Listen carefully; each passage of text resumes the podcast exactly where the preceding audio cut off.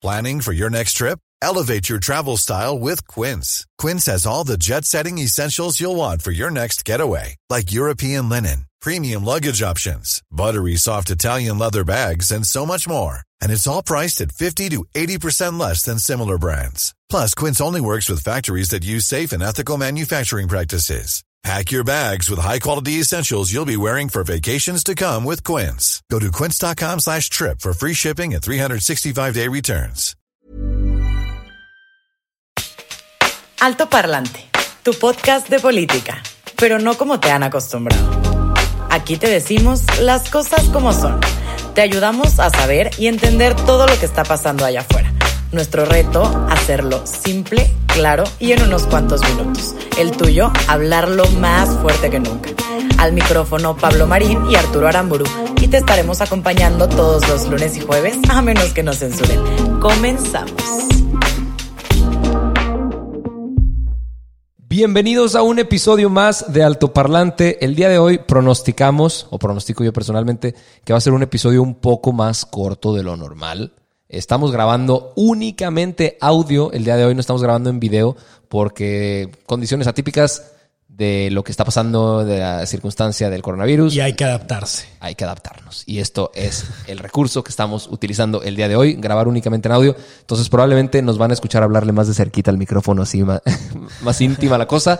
Eh, ahora, Eso no quiere decir que no vayamos a estar en YouTube, ¿cierto? O sea, vamos a estar en YouTube, vamos a ponerles imágenes para que ubiquen las caras de las personas que estamos hablando, pero... y eso tampoco quiere decir que no vamos a tener la mejor información. Claro. que no vamos a tener la información más fresca, que es más relevante el fin de semana y mejor explicada para que en tu casa entiendas todo lo que tienes que saber de la política mexicana. Y además eventualmente regresaremos a video. El día de hoy es algo excepcional y esperamos pronto estar nuevo por ahí. Exactamente. Entonces, pues vámonos a toda la información, eh, temas interesantes que, que creo que vale muchísimo la pena que entendamos. Que entendamos, eh, yo, yo creo que una parte ya lo entendí, pero ahí en casa que, que tomen nota y que se les quede grabado lo que estamos a punto de hablar. Eh, pero antes de entrar al tema, pues resulta que Zoe Robledo, director del IMSS, dio positivo a coronavirus. Sí, hombre, ok, pero... No, espérate, un, un güey que estuvo el viernes pasado con Andrés Manuel en una conferencia matutina de prensa sin cubrebocas hablando. Y el sábado fue cuando lo diagnostican con coronavirus. Eso quiere decir, digo, si las cuentas no me fallan, que él se tuvo que haber hecho examen al menos el miércoles o jueves, porque duran 48 horas. Depende del tipo de en examen. examen. Pues las pruebas, o sea, Pruebas rápidas. Sí, no, pero no, no creo que vayan a dar algo así por una prueba rápida. Sí, no. Yo quiero pensar que hicieron una prueba. Sí, Vamos a ver. sí, qué- Más en forma, ¿no? Sí. Ya veremos qué rollo. Pero bueno, eh, me gustaría hablar y empezando en un tono distinto al que hablamos la semana pasada, porque tanto tú como yo terminamos con un sabor de boca amargo del, del Sí, programa hombre. pasado, güey. Y, eh, a ver, inclusive gente que lo escuchó, que lo vio, nos dijeron que, que pues es una, es una realidad dura de afrontar, pero es algo que tiene que ser dicho. Sí. Y, es desgastante, o sea, te, te apachurra y te exprime y terminas, después de haber visto esos temas y hablado esas cosas y, y repitiendo malas noticias, terminas drenado. güey. Les prometemos que no estábamos enojados. No estábamos más que con, con la emoción a flor de piel y queríamos hablarles desde el corazón, desde lo que estamos sintiendo, de la realidad, de la seguridad, del atropello de derechos humanos a las minorías, de lo que está pasando en nuestro país con el tema del coronavirus, que también es tan sensible. La intención del programa no, no era otra más que sensibilizarnos y abrirnos los ojos a todos porque en este barco estamos todos, desde el presidente hasta cualquier persona en cualquier comunidad más alejada, por más que no tenga internet, eventualmente el virus invisible que te estamos afrontando el día de hoy nos puede llegar. Y esa era la intención. Eh, si no lo escucharon, váyanlo a escuchar. Eh, es información que sigue muy vigente, pero, Pero antes quédense aquí. hay actualizaciones. Antes quédense aquí. Porque Y- ahora sigue el, el- después de ese capítulo, ¿qué fue lo que pasó? Exactamente. Pero, pero vamos a empezar con otras cosas, ¿no? Sí. Primero, el tema del Banco Mundial. El Banco sí. Mundial acaba de aprobar un préstamo por mil millones de dólares a México para poder financiarse ante la crisis que estamos viviendo.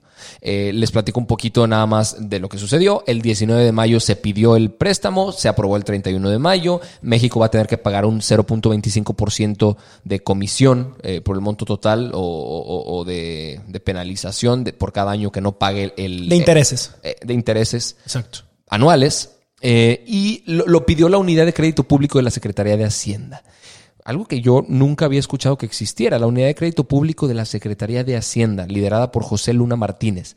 Y para que entendamos cómo está jerárquicamente, porque creo que la Secretaría de Hacienda, muchas veces pensamos que el SAT y Hacienda es lo mismo, el fisco. En general le, tenemos miedo a cualquiera de, esos, ¿no? Todos le tenemos miedo, pero hay que entender cómo funcionan, güey. Y nada más dentro de la, de la jerarquía para entender Seguramente han escuchado la WIF, ¿no? La, unidad de inteligencia financiera que se dedica a congelar cuentas y andar investigando recursos de procedencia ilícita. Que normalmente lo utilizan con fines políticos, ¿no? Porque realmente tampoco es que hagan inteligencia financiera como tal. Tendríamos ahí a una bola de lavadores de dinero en el bote que siguen muy tranquilos y muy campantes. Eh, dentro de esa jerarquía está la Subsecretaría de Hacienda y Crédito Público. Y ahí adentro está la unidad de crédito público de la Secretaría de Hacienda. Ahora, hay dos tipos de organismos, desconcentrados y descentralizados. Es importante mencionar esto y ahorita van a ver por qué. Los desconcentrados dependen de recursos del gobierno y los descentralizados pueden generar sus propios recursos. Ok. Ok. Y Al ratito, de hecho, yo les voy a platicar de un ejemplo de algo descentralizado, pero vamos, vamos por partes. Exactamente. Es importante mencionar esto porque si conectamos un punto que aparentemente no tiene conexión, pero sí, Recordarán que Andrés Manuel estuvo repitiendo constantemente que no nos íbamos a endeudar. Hace 15 días. Más ¿eh? como país. Sí, sí, sí. Que no iba a pedir un préstamo a un organismo internacional porque él cree que la deuda pública no debe crecer. a ver, dimensionemos un poquito. La deuda pública ahorita está en 12 billones 361 mil millones de pesos.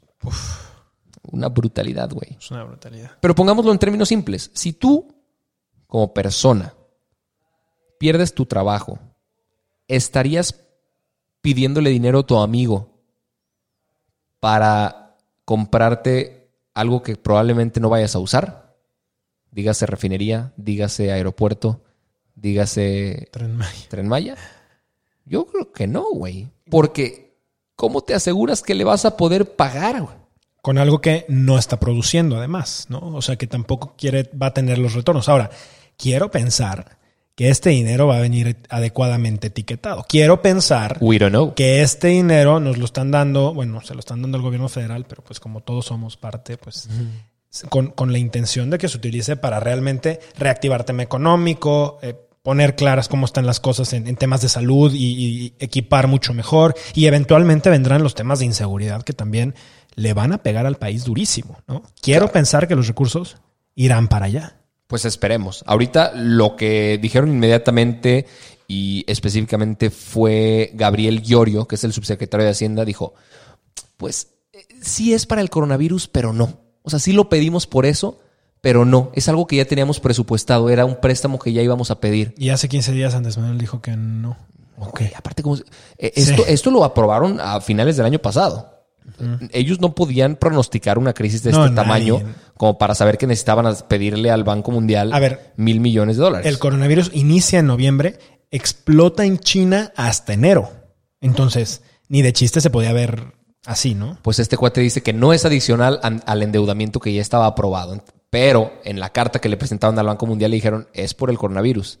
Entonces ahí la versión está un poquito ambigua no, no, no conozco la información a fondo de realmente qué fue lo que, lo que se presentó en la negociación y si, si se va a usar para eso o no. Y yo creo que es un tema delicado porque por una parte sale la oposición y dice, ya, o sea, antes están diciendo es que hay que endeudarnos para evitar que haya muertes y hay que equipar los hospitales, etcétera. El gobierno dice, no, no nos vamos a endeudar y dicen, bueno, está bien que no se endeuden, pero pues está muriendo la gente. Y luego resulta que salen otra vez y dicen, bueno, siempre sí nos vamos a endeudar, nos cayeron mil millones y otra vez sale la oposición y dice, ay, ¿cómo? Se están endeudando otra vez, la deuda impagable. Digo, el punto es, ¿qué va a pasar cuando el México no pueda pagar los intereses, no pueda pagar esto y, nos termina pasando lo que a Grecia, ¿no? Eh, Vamos a ver, ojalá que no estemos en ese momento. País. Ojalá que realmente este dinero sea utilizado adecuadamente para así reactivar la economía, desde lo micro hasta lo macro, porque al final son cadenas productivas que nos permiten pagar sueldos, que nos permiten mover la economía, tener consumo y eventualmente regresar a la normalidad que nosotros conocíamos hace unos meses, ¿no?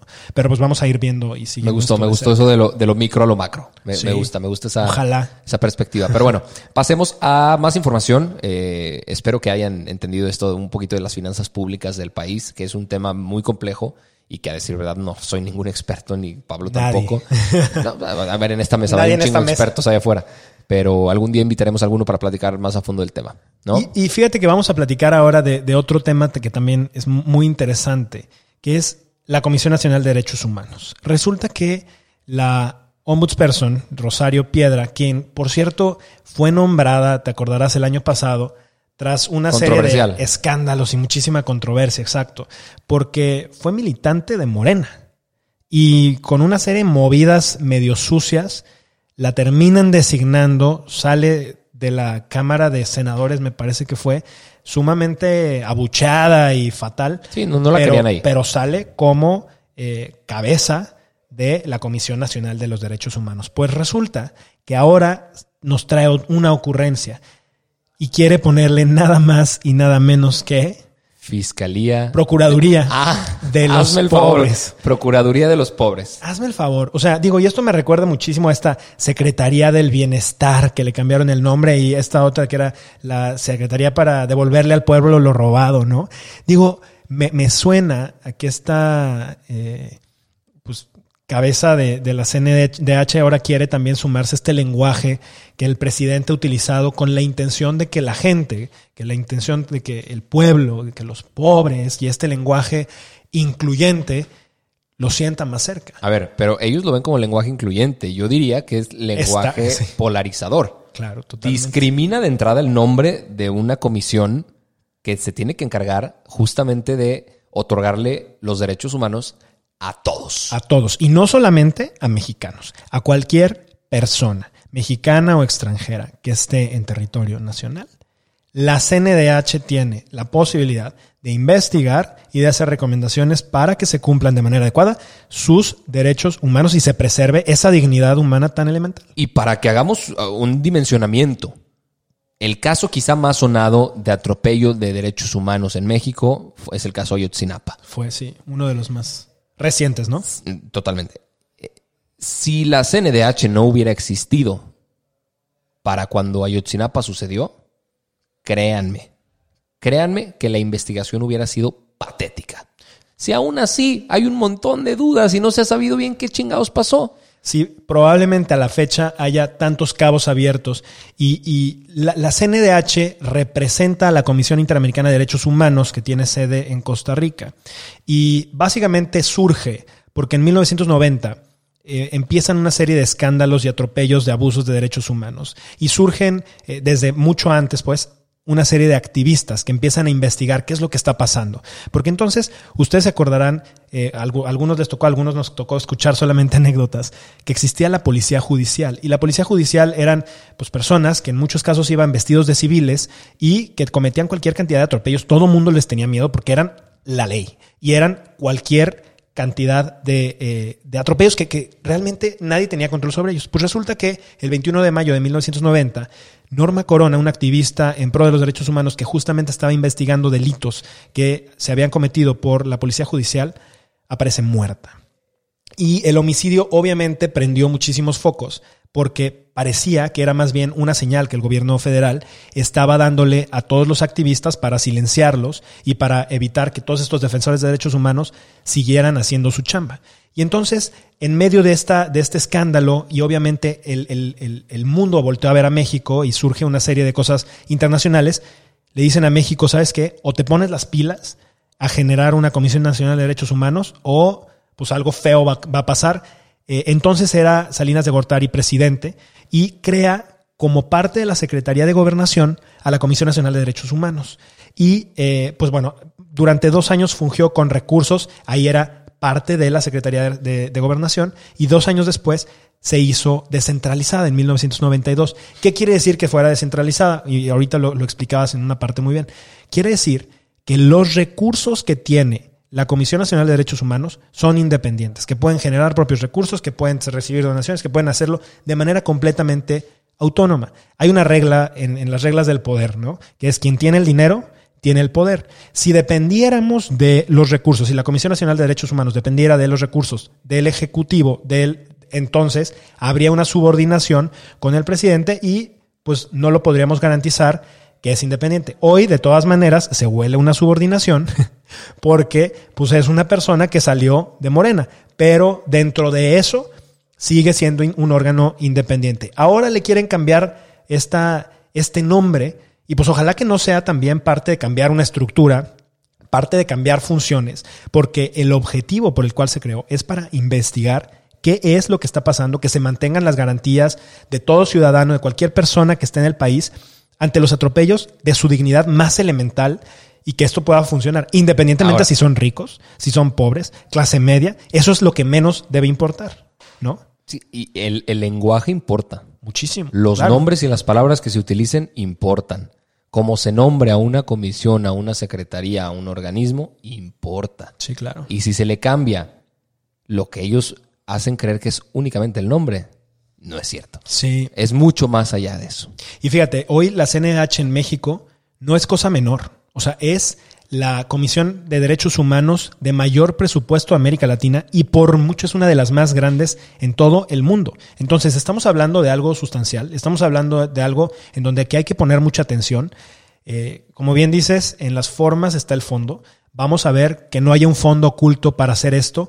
Eh, hasta ahora la verdad es que la participación de Rosario Piedra ha sido prácticamente nula, prácticamente, donde lo que esperaríamos ver de, un ombudsperson, ¿no? una ombudswoman en este caso, es que haga las, los señalamientos adecuados ante los atropellos, independientemente si los está haciendo por parte del Poder Ejecutivo, Poder Judicial, eh, Legislativo, el presidente, un senador o quien sea. Hoy no se está viendo así, hoy pareciera que estamos perdiendo una cámara, eh, a una eh, CNDH, una Comisión Nacional de Derechos Humanos. Vamos a ver qué pasa. Claro, no, y, ahorita es cuando la comisión tendría que tener una fuerza con injerencia firme pues imagínate. En, el tema de atropellos policiales. ¿no? Por ejemplo, encontré información muy interesante.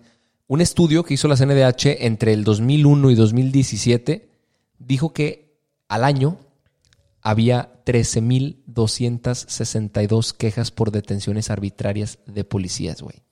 Solo las que se reportan. Solo quejas, o sea. Solo las que se reportan ante la comisión. tuvieron eso y no lo reportaron? Güey, aparte, en, una, o sea, e, e, es una época donde no existían teléfonos celulares claro, no se podían donde la gente grabara y la, investigación es durísima, güey, toma meses y después mejor abandonan la investigación. Estos cuates de la CNDH hicieron una recomendación para que se capacitara profundamente sobre uso de fuerza proporcional y que se investigara los casos previos y abusos cometidos. Güey, solo el 18% de las policías locales que recibieron la recomendación lo cumplieron. Fíjate. O sea, queda un, un 82% que le valió chorizón. Y ahorita justamente, y digo, si no han escuchado el programa pasado, de verdad, dense una vuelta, porque justamente estábamos hablando de eso. O sea, la cantidad de atropellos a derechos humanos, y no estamos hablando solamente de los atropellos que el policía cometió contra un ciudadano, también de los ciudadanos que cometieron contra policías, porque igual tienen los mismos derechos humanos un policía que un funcionario, que un gobernador, que el presidente y que, que aquí alguien que va a pie. La controversia está en quién mandó a ese cuate. Que, a ver, vamos entonces ya, migremos hacia ese tema, porque creo que también viene bien interesante. Y aquí hay dos personajes que hay que identificar correctamente. El primero, Alfaro. ¿no? Enrique Alfaro, que es gobernador, de, Jalisco. de, Jalisco. por Movimiento Ciudadano y que seguramente está aspirando con todas sus ansias a la presidencia de la República en el 2024. ¿Ok? Y del otro lado, pues podemos encontrar, eh, no, es un personaje, pero es un partido político y es Morena, que, que, también tiene sus hilos que mover en todos los estados del país. Y se pone en duda el tema de si Morena está intencionalmente, deliberadamente causando ruido de maneras incorrectas en estados donde ellos no gobernan, no gobiernan, porque en Veracruz pasó algo con el caso de Carlos Navarro, murió cuando policías lo detuvieron de manera injustificada el 4 de mayo pasado. Güey, nadie dijo nada. En Baja California, con Oliver, pasó algo parecido.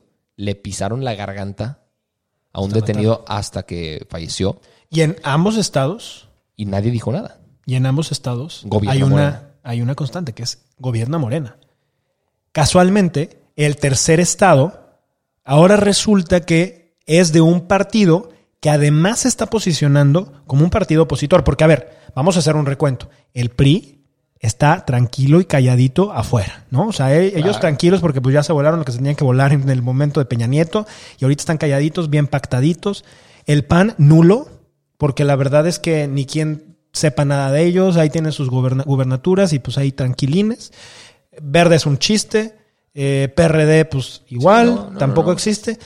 Y Movimiento Ciudadano junto con PAN se están perfilando como para hacer una mancuerna como ya han estado en otras oca- ocasiones. Entonces, muy probablemente hoy esta amenaza latente que está viendo Andrés Manuel y el presidente Morena y todo su grupo, pues está, están tratando de pues, ver cómo los empiezan a quitar o arrestar parte de este poder, empezando por, por Alfaro. Ahora, sí creo que hoy, con estas movidas, Andrés Manuel está poniendo en el radar a alguien que, pues la verdad Que es no que antes no, estaba. no parecía. No estarlo, ¿no? Claro. No, no, no solo él, ni, ni siquiera el partido, güey. claro. Pero ahorita, Ciudadano. ahorita, o sea, la gente a nivel nacional lo va a empezar a ubicar Claro. y si sale bien librado, va a salir con mucha fuerza. O sea, lo están posicionando, no lo están tumbando. Sí, Eh, ahora, en la política nada es coincidencia. correcto. Y en la política, aunque parezcan muy brutos, saben jugar de manera estratégica y maquiavélica para conseguir lo que quieren. ¿Y qué creen que quieren? Poder. Todo el poder que puedan acumular. Y esto no es solamente de Morena, ¿no? Ah, no, Estamos hablando de todos, los partidos, porque todos son los partidos. sin distingos. Ahora, la buena noticia es que para cuando las elecciones lleguen, Altoparlante ya va a llevar buen rato al aire. Entonces, seguramente vamos a tener una plataforma mayor para poder visibilizar cuando un candidato se quiera pasar de listo. Claro. Y seguramente habrá la posibilidad de sentar en la mesa a, A los todos, diferentes perfiles que van a ir saliendo para que ustedes los escuchen, para que ustedes los conozcan, para que ustedes sepan qué es lo que están ofreciendo. Y- esperemos que para ese entonces la cuarentena ya se haya acabado. Sí, por favor. Digo, y si no, pues virtualmente al final lo que queremos es escucharlos y conocerlos. Pero sí, o sea, creo que lo que hay que empezar a hacer es entender cuáles son sus bases, cuáles son las condiciones que están buscando y, y- cuál es la historia que están construyendo y hacia dónde van, ¿no? Porque, pues al final, este país lo estamos construyendo poco a poco, vamos hacia allá. Eh, hay dos noticias más, muy rápidas. Vamos obviamente a seguir pendiente de estos temas. Les vamos a platicar qué es lo que suce- sigue sucediendo en Jalisco. Ojalá que las cosas estén mucho más tranquilas. Quemaron un policía y, y- y la verdad es que el tema se puso sumamente candente y- y, pues muy lamentable. Pero eh, hay, dos noticias. Una muy buena, que al parecer en Nueva Zelanda ya hay... eh, pues al menos una luz de esperanza y, dicen que ya se logró erradicar el coronavirus o por lo menos casos detectados de coronavirus. Eh, ojalá que México en algún punto no se convierta en una isla igual que Nueva Zelanda y tengamos las mismas condiciones. Y hay otro tema con, con el que justamente iniciábamos. Zoé Robledo, que habíamos dicho al inicio que fue detectado con coronavirus, director del Instituto Mexicano del Seguro Social, resulta que también están empezando con una serie de escándalos en donde lo señalan de haber dado eh, un contrato por adjudicación directa a nada más y nada menos que a su hermano. Así que muy probablemente vamos a estar platicando esto el próximo capítulo. Muchísimas gracias a ustedes por habernos escuchado. Recuerden las redes sociales, arroba Arturo Aramburu, arroba Pablo Marsky, arroba altoparlante.podcast. Lo seguimos viendo y escuchando en todos lados. Muchísimas gracias y hasta la próxima.